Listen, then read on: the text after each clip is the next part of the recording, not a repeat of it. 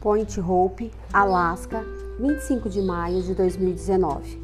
Querida amiga Ellen, quanta saudade sinto de você.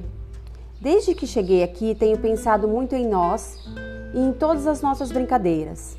Como você sabe, meus pais são pesquisadores e viemos passar uma temporada no Alasca, na cidade de Point Hope, uma das cidades mais remotas dos Estados Unidos. Nesse tempo que ficaremos aqui, meus pais estudarão as condições de vida da comunidade nativa. Estamos vivendo uma forma muito diferente. O frio aqui é avassalador. Nossa casa é aquecida e ainda assim sinto muito frio. Algumas vezes não posso brincar no quintal, pois está sempre coberto com muita neve. E também não fiz novos amigos. Em outros dias em que não há tanta neve, consegui aprender a brincar com ela. É muito legal. Gostaria tanto que você estivesse aqui para me fazer companhia. Trouxe comigo alguns livros e gibis que estão sendo parte da minha diversão nos dias mais frios.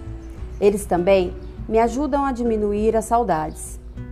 Você acredita que coisas básicas, como pão e leite, são entregues aqui pelo ar? E o combustível é trazido por barcos durante o verão, pois no inverno os rios ficam congelados?